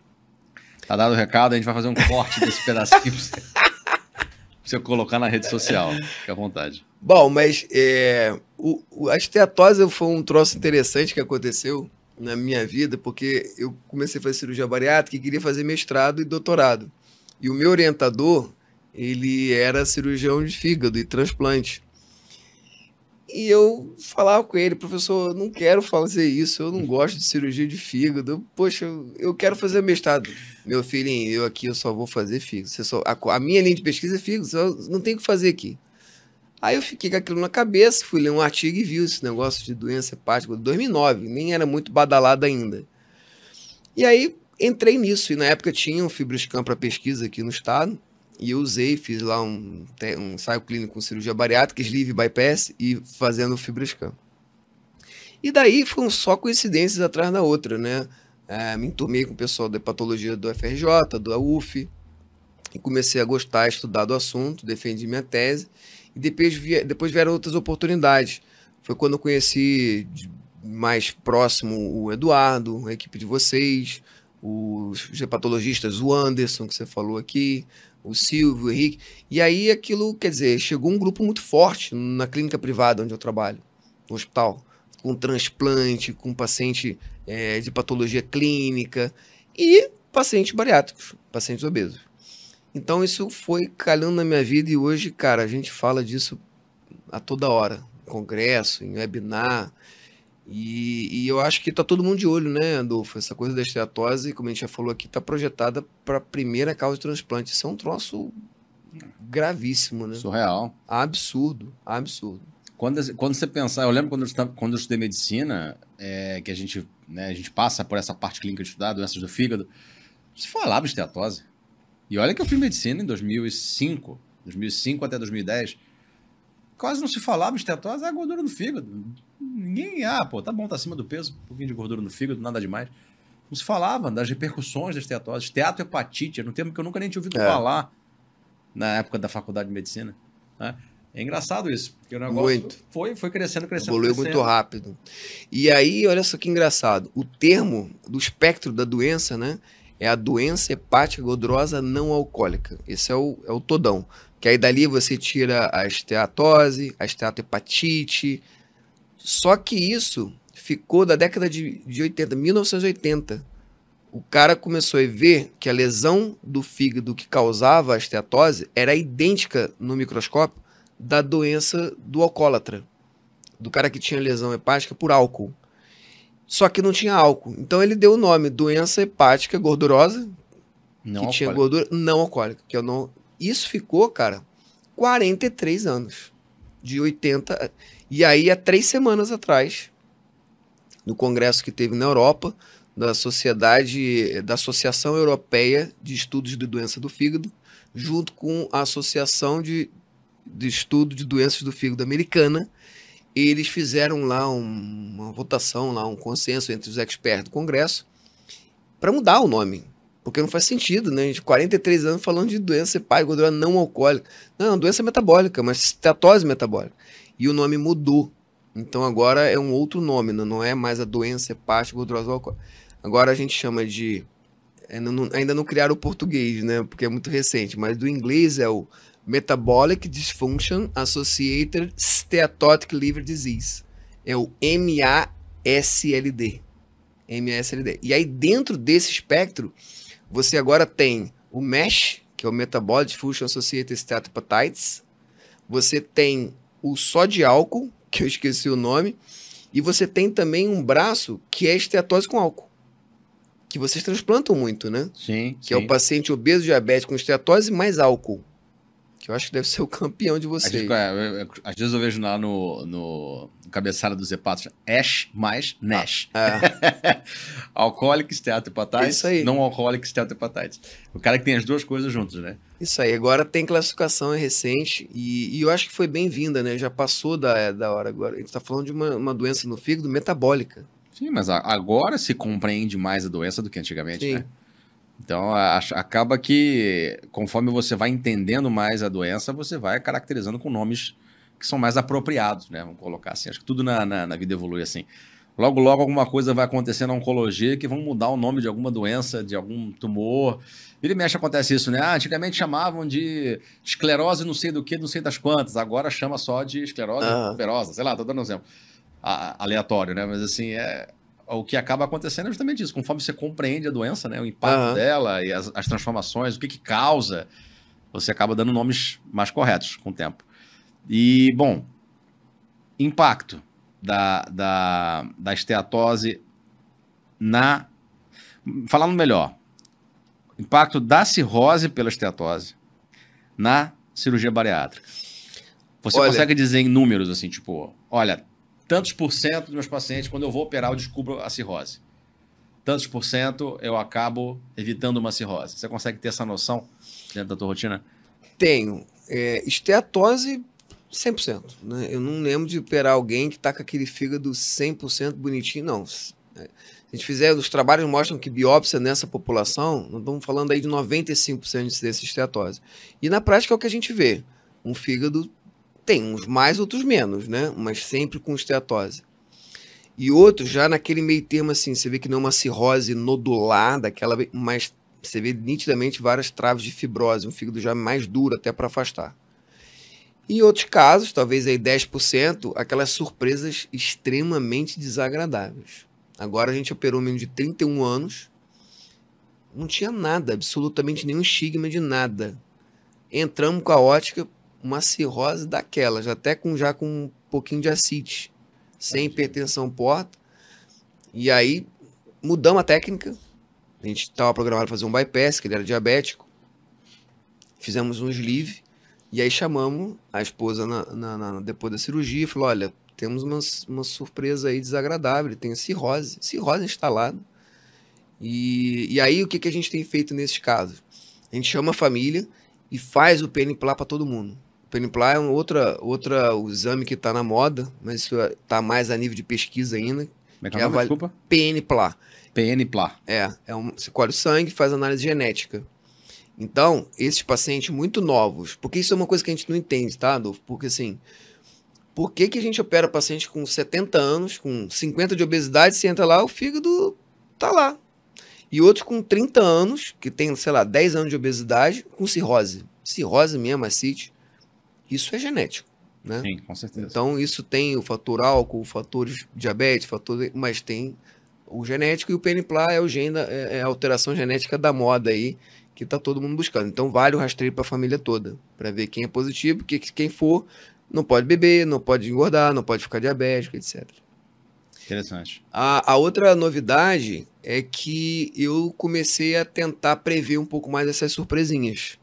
Não que vai mudar nada, mas através do score. Então, por exemplo, FIB4, que é a menina dos olhos agora dos hepatologistas, é um exame que é um score que você calcula, uma conta matemática que você precisa do TJ, TGP, a idade Aí tem lá um sobre o outro, raiz quadrada. E aí, se você tem um, um FIB4 acima de 2,6, esse cara tem fibrose, esse cara tem cirrose. E plaqueta também entra na conta. Aí, se, se você tem 1 a 2, esse cara já é um F2, né? Tem lá a escala. Tem o APRE, que é mais um antigo um pouco, e tem o HSI também, que é score de estetose. Mas todos eles são scores e tem uma curaça ruim, sabe?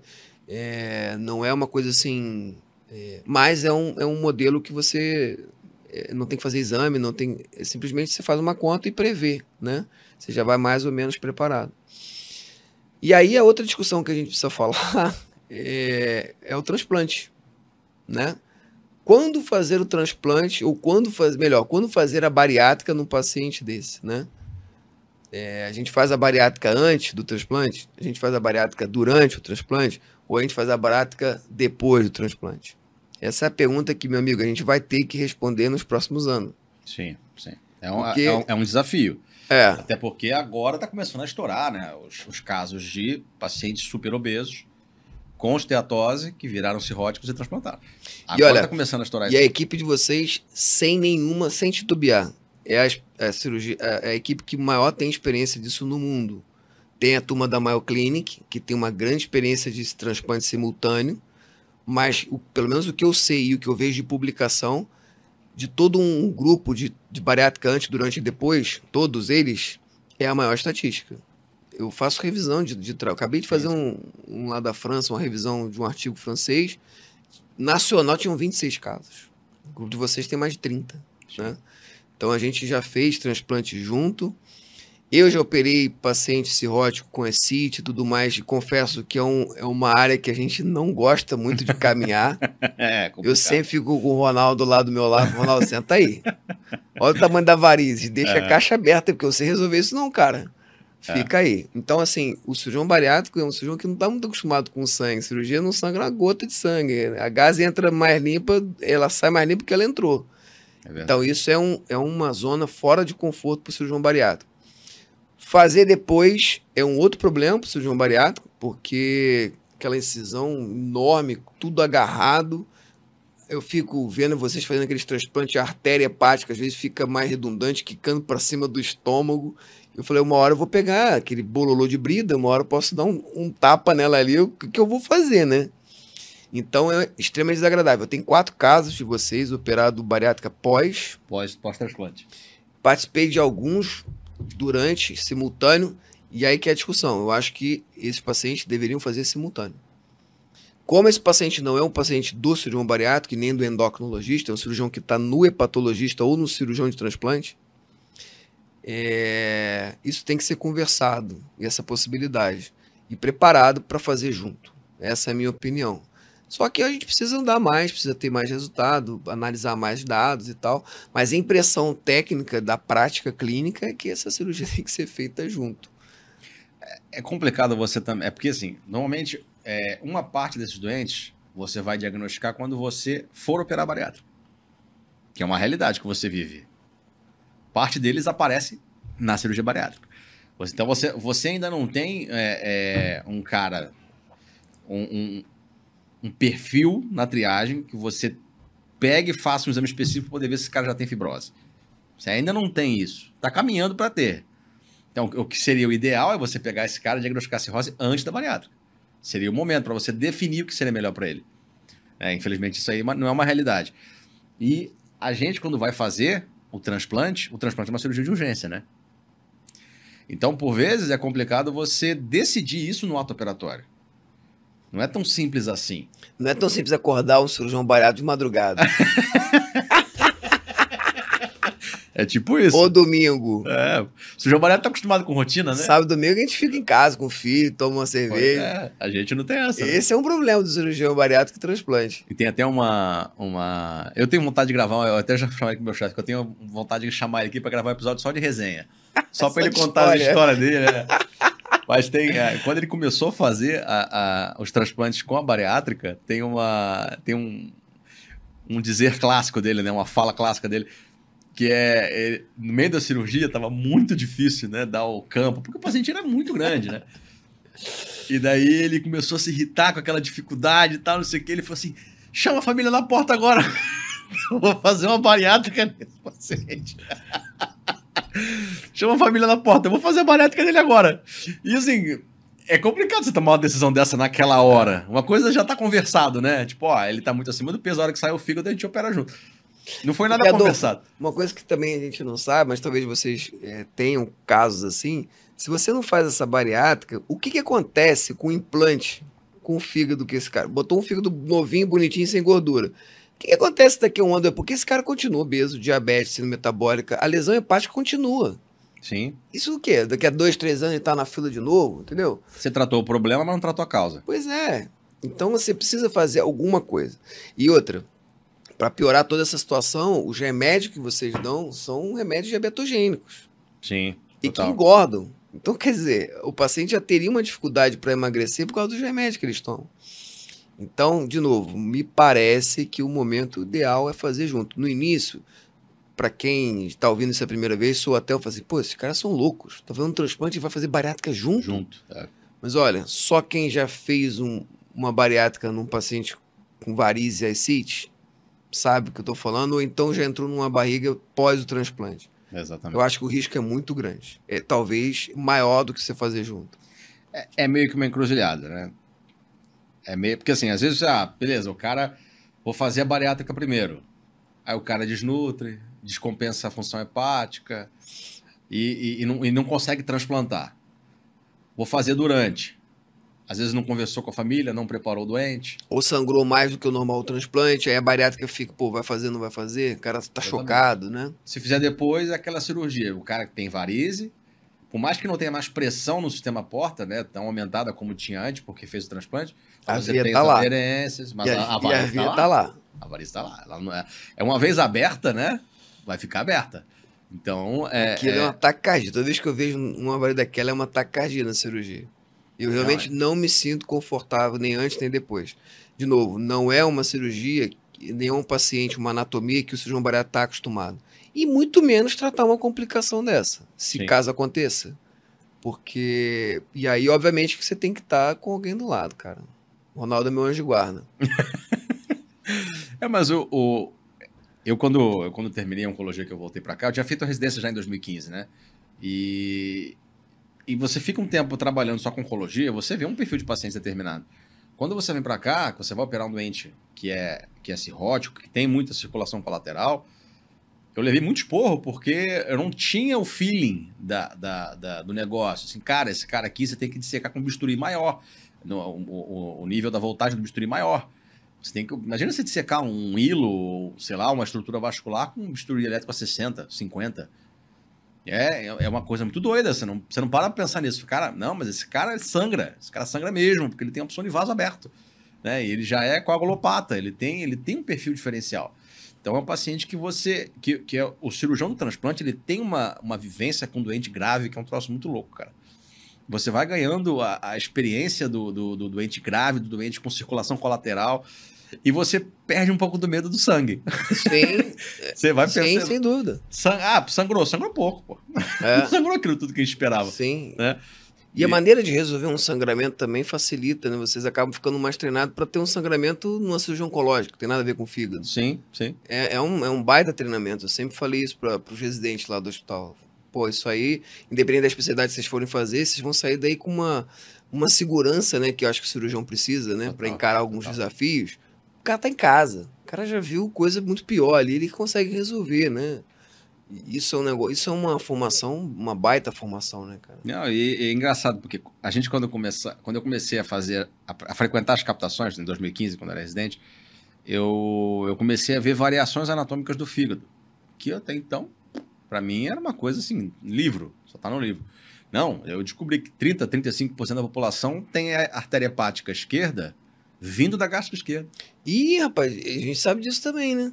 E, não, mas eu não sabia na época, né? Você Qual, imagina, qual é o percentual? é 30, 35%. Eu falei, olha, a gente tava discutindo isso, porque às vezes a gente tem que abordar o hiato ali, né? O pilar. Sim, sim. E aí, junto com o ramo do vago, tá lá uma artéria. Eu falei, ué, mas é a hepática esquerda, que sai da gástrica. Olha, Exatamente. eu vejo isso com frequência, hein? E assim, era um conhecimento que eu adquiri por causa do transplante. Se eu não tivesse frequentado a rotina de captação, transplante e tudo mais, eu não ia saber. E me isso me lembrou uma cena, eu chegando em, em Barretos, um dos primeiros eh, lugares que eu rodei foi o digestivo alto, né? E lá, cirurgia de estômago, fígado, esôfago, tudo mais, tinha muita gastrectomia lá, né? muita cirurgia de retirada do estômago por câncer. E um dia eu entrei na sala, tava fazendo a cirurgia por vídeo e falei, ah, engraçado lá, ele tem a hepática esquerda vindo da gástrica. Porque eu sabia onde ver, eu sabia onde, onde ela passa, que é no ligamento é, gastrohepático ou aumento menor. Mas o, o cirurgião que não está habituado com essa anatomia, não vê. E é uma coisa que só o transplante vai dar. Sim. Né? Ele vai te dar esse feeling de quando olhar, onde olhar. E os próprios staffs da cirurgia não tinham reparado. E na, Não, dissecção do, e na dissecção do hiato, você pode levar ela sem ver. Se é com uma Sim. pinça, tipo um ligachura ali, você vai embora. Sim, exatamente. Eu fico muito atento. Porque eu ligo aquele ramo ali do vago para dissecar o hiato melhor. Eu gosto de secar bem e tal. Mas eu sempre olho se não tem uma artéria ali atrás, cara. É, mas é gato escaldado, né? É. Você já sabe que pode ter problema ali. Ou seja, cada 10, 3. Eu não sabia que era tão alta a incidência. É, é alta. Interessante. E, e interessante, um outro conceito que vale, a gente tá até extrapolando um pouco o tema, mas é, a gente aprende, ou pelo menos aprendi na faculdade, que o fígado é um órgão, assim, ah, fígado é 80% abastecido, 75% abastecido pela veia porta. Ah, mas pô, beleza, 25% pela artéria, tá ok, mas e o oxigênio? Veia porta não carrega oxigênio. Ou se carrega, carrega muito baixo. Ah, mas então o fígado sobreviveria sem artéria? Sim, não, mentira. Eu não tenho oxigênio. O fígado é extremamente dependente da artéria, principalmente a via biliar. Toda vez que você acaba Sim. tendo doença arterial no fígado, se você liga in- inadvertidamente a artéria hepática, você vai ter um comprometimento da via biliar. E a a gente é, entra achando que, ah, tudo bem não ter artéria hepática. né? Tudo bem lesar a artéria hepática. Não, é um problema sério, é seríssimo a artéria hepática. Uma das maiores causas de, retransplante, paciente que transplanta, é a trombose problema de artéria. É. É quando a artéria não funciona, é quando a artéria é trombosa, dá algum problema. Dá uma complicação, entendeu? Então, é, é sim, a artéria é muito importante. vale por todos os cirurgiões, né? Fernando, é, a gente está caminhando para o final. Eu normalmente pergunto para pro, os convidados é, casos que te impactaram dentro dessa, dessa, da, dessa tua vivência, né? De 15 anos de cirurgia bariátrica. Teve algum caso que te marcou muito, seja positivamente ou negativamente, né? Que você, ó, operei e, pô, foi revolucionário para o paciente, ó, tratei uma doença que, que não tinha perspectiva. Teve alguma coisa que te marcou nesse sentido? Teve. São vários, são muitos casos. São mais de 6, 7 mil casos. Mas, assim, os que mais me impactam são as pessoas jovens. Porque o jovem, ele tem tudo isso que a gente falou aqui durante mais de uma hora. E tem também uma questão do bullying. Então, a pessoa que vem da obesidade infantil e que não consegue operar, infelizmente, a gente opera, mas tem alguns que pediatra contra, tá? eles têm, eles viram pessoas geralmente introspectivas. Eles já chegam no consultório na fase adulta, eles não olham para você. É a mãe que fala toda hora, porque são pessoas que ficaram com um dano psicológico. Então, o jovem impacta muito.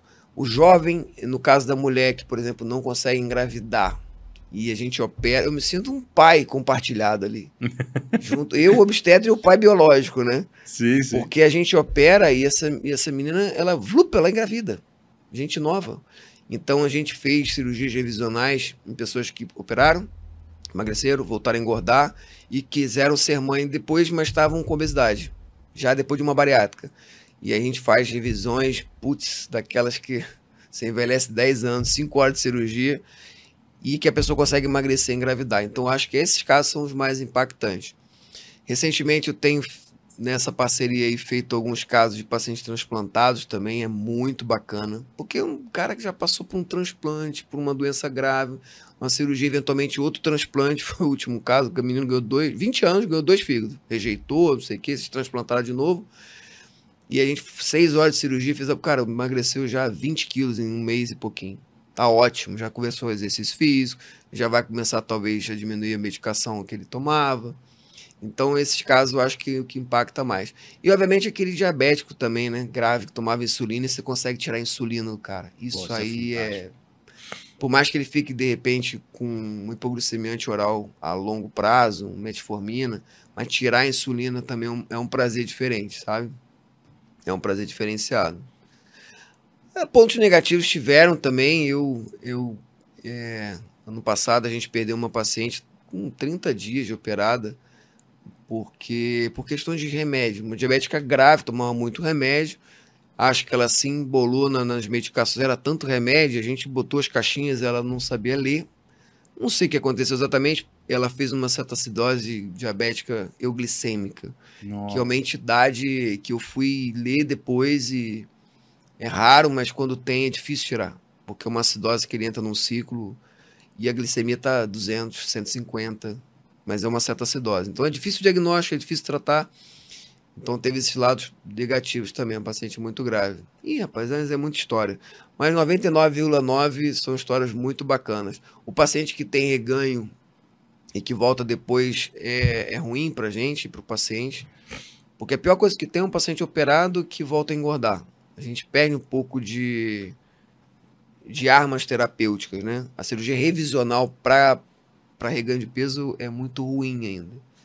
E eu acredito nessa situação mais nos remédios do que numa cirurgia revisional. Mas enfim, são muitas histórias é, bacanas. E é o que eu falei no início, né? O que me atraiu para a cirurgia bariátrica foi exatamente você dar uma outra vida a partir da sua cirurgia, né? Tirar remédio e também emagrecer a turma lá. É, é bem é um, é um consultório feliz, assim, sabe? Ah, com certeza. É só felicidade. É um consultório, um ambiente, um ambulatório lá do Hospital do SUS. Pô, nós estamos 16 salas, uma equipe de 53 pessoas. É só felicidade. É presente, é foto pra cá, foto pra lá. é um negócio. É muito legal. Né? Felicidade, né? cara. É só é felicidade. É uma transformação. Eu lembro, é, você falou da, da questão do introspectivo, mudando um pouco de, de pato pra ganso, mas. É, eu fiquei sabendo até depois desse caso, né? Por que, que aquela, aquela mudança aconteceu, mas foi interessante. Quando eu estava no meu internato de medicina, não vou falar onde, mas enfim, tinha uma residente, né, de uma das especialidades que a gente acompanhou, que era uma menina muito introspectiva, bonita, normal, assim, bonita, mas introspectiva. E é, passado um tempo, depois do meio do ano, voltei para rodar no mesmo lugar, tava ela lá, mas outra pessoa e com uma mama considerável. Aí eu fui saber, né? Assim, o que aconteceu? Essa menina tá diferente, tá falando, tá comunicativa, ela não falava, ela quase não parecia, assim, nem, nem, nem via ela quase. E fui descobrir que ela tinha mama tuberosa, e ela tinha vergonha das mamas, inclusive até da, da forma como a mama aparentava na, na, roupa, né? Como é que aparecia, e botou prótese de silicone, virou outra pessoa. Então, assim, é, é, acho que o ganho de autoestima que você dá para esses pacientes também deve ser um troço super gratificante, né? Muito, muito. Porque o cara, ele, ele volta a andar, ele volta a, a, a, ser produtivo, ele volta a trabalhar, ele volta a fazer sexo. Tem uma questão social é. e familiar muito grande. É impressionante, assim, é um trabalho muito bonito. E para as mulheres também uma questão estética, mas eu não gosto de falar isso porque a gente sempre. Cirurgia bariátrica nunca foi estética, né? Não, nunca vai ser. De forma alguma. Mas existe aí um ganho secundário também de, de voltar essa pessoa para o convívio social, né? Começa a ter emprego, porque ela começa a entrar no ônibus, começa a entrar na roleta do metrô, começa a ter casamento, começa. É um ciclo, uma engrenagem que começa a girar, né, cara? E a vida realmente muda muito, muda muito. A gente tá todo tempo falando aqui de doença, né? Mas existe um extra doença aí impressionante, Sim. muito impressionante. Fernando, queria te agradecer. Obrigado, cara. Foi um episódio muito bom. Prazer. Finalmente conseguimos gravar o um episódio, né? A gente tentou várias vezes e, e hoje saiu. É, eu queria te pedir, antes da gente encerrar, para você deixar uma mensagem e fica à vontade. Pode ah. olhar para aquela câmera ali, ó. Beleza, ótimo. Eu adoro essas mensagens. Pode fazer um merchan que você quiser aí, fica à vontade. Eu acho que mensagem final é, se alguma coisa precisar fixar aqui dessa conversa boa que a gente teve, é de que a obesidade precisa ser mais respeitada, principalmente na sua família. Se você tem um pai que é obeso, um filho que é obeso, um irmão, é, procura ajuda de uma equipe multiprofissional. Com certeza, não tem por que não se tratar. Hoje a gente tem tratamento e o tratamento é muito bom. O tratamento, o resultado é muito bom. Então, a mensagem que fica é essa: a obesidade é uma doença, uma doença crônica, precisa de respeito, precisa de gente boa para tratar. E quanto mais cedo tratar, melhor. Melhor o resultado. E também menor é a chance de você aparecer, de repente, com uma sequela. Então, o grande segredo dessa doença é o tratamento precoce. A única coisa que a gente hoje tem certeza absoluta é quanto mais cedo operar, melhor. Então, se você tem algum parente, um amigo que tem obesidade, é...